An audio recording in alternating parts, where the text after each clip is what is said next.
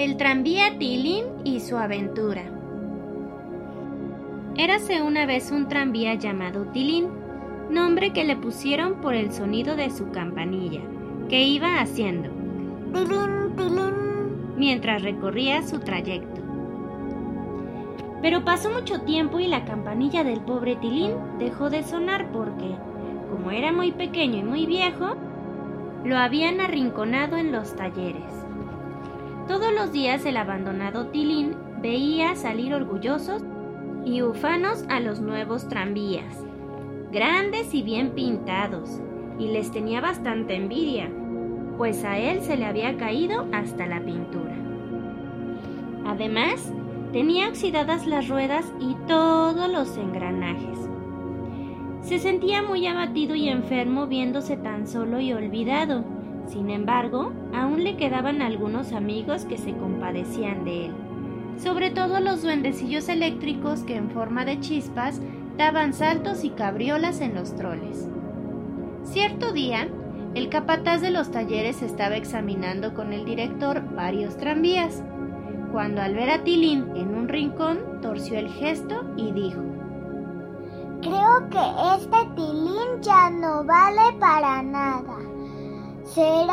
mejor que lo vendamos como chatarra. El director estuvo de acuerdo, y al pobre Tilín le entró un pánico tremendo. ¡Ay! ¿Qué sería de él cuando al día siguiente llegara el hombre de la chatarra? De sobra sabía que no iban a dejarle hueso sano, pues eso era lo que le sucedió a otros tranvías, hermanos suyos, que habían estado allí. Entonces, viéndose ya despedazado, se echó a llorar con desconsuelo. Al oírlo, el duendecillo eléctrico saltó del cable y le preguntó la causa de su llanto. Tilín le contó sollozando lo que había oído, y el duendecillo eléctrico le contestó. Va, no te preocupas por eso. Ya verás cómo lo arreglaremos. Vamos, alégrate un poco, que aunque hayas perdido el color y tengas las ruedas oxidadas y la campanilla rota, no es que no sirvas para nada. Todos servimos para algo en este mundo. Nosotros te ayudaremos. Dio un salto el duendecillo eléctrico, reunió a sus compañeros, que eran otras chispas que andaban por el cable, y les contó lo que ocurría.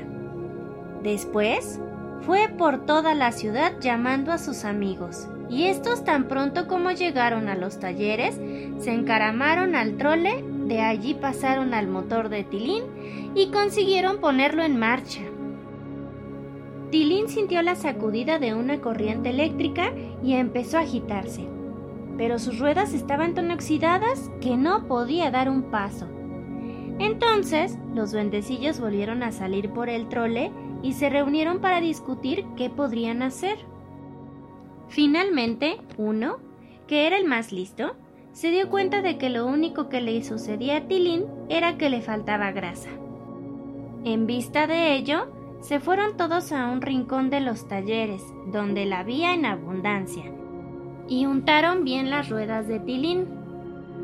Enseguida volvieron a subir al trole y a bajar al motor, y a los pocos momentos el pequeño tranvía salía tan gallardo y ufano como los demás, aunque muy descolorido a consecuencia de su prolongado encierro. Esta fue la causa también de que le diera por estirar las piernas, es decir, las ruedas y empezar a correr como un condenado. Los niños, al verlo pasar, lo saludaron diciéndole Adiós, Tilín. Adiós, Tilín. A lo que él contestaba agitando el trole y haciendo sonar con más fuerza la campanilla.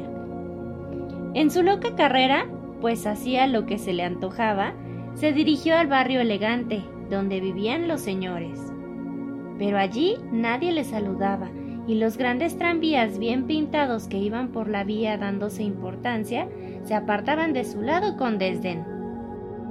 Entonces volvió al barrio donde había transcurrido siempre su vida, y todo el mundo lo acogió con muestras de afecto y simpatía, Los chiquillos gritaban, ¡Viva Tilín! ¡Viva Tilín! Los guardias detenían la circulación y la gente se asomaba a las ventanas y a los balcones. En esto vio a un niño llorando y se detuvo. ¿Por qué lloras, niño? le preguntó. No sé, lloro porque mi hermanita llora también.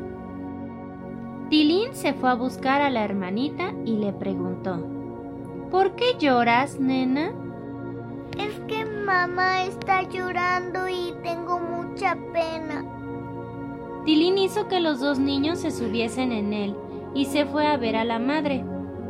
¿Por qué llora usted, señora? Pues porque el casero nos ha echado de casa y mi marido ha ido en busca de un camión para sacar los muebles. ¿Y a dónde van ustedes a vivir? Ay, no lo sé. Dios se apiade de nosotros, dijo la mamá de los niños sollozando. Tilín se sintió tan conmovido que lanzó unas cuantas lágrimas por sus faros.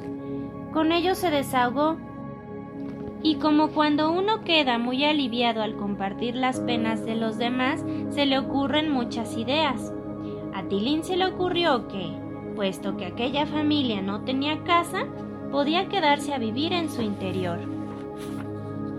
Llegó entonces el padre de los niños, y cuando se lo dijeron agradeció mucho la proposición de Tilín en un santiamén metieron sus muebles dentro del tranvía y allí se quedaron instalados. Tilín echó a andar más ufano que nunca, tocando alegremente su campanilla. Tras despedirse de los duendecillos eléctricos, salió de la vía, pasó a la carretera y, por último, se detuvo a descansar en un prado. A los pocos momentos se quedó dormido, pues habían sido muchas para él las emociones y fatigas de la jornada. A la mañana siguiente se despertó sobresaltado, sintiendo que le golpeaban, y su espanto fue mayor aún al reconocer al capataz de los talleres. Este, con otros empleados, estaba dispuesto a llevarle allí de nuevo, pues el hombre de la chatarra iba a ir aquella mañana. Pero entonces los padres de los niños, y también estos, bajaron del tranvía, rogándole al capataz que no tomase una determinación tan cruel, puesto que Tilín era el albergue de una familia desvalida.